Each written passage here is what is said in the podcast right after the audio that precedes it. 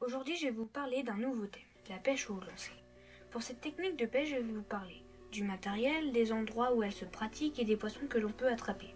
Pour cette technique de pêche, on attrape des poissons avec une canne à mouliner.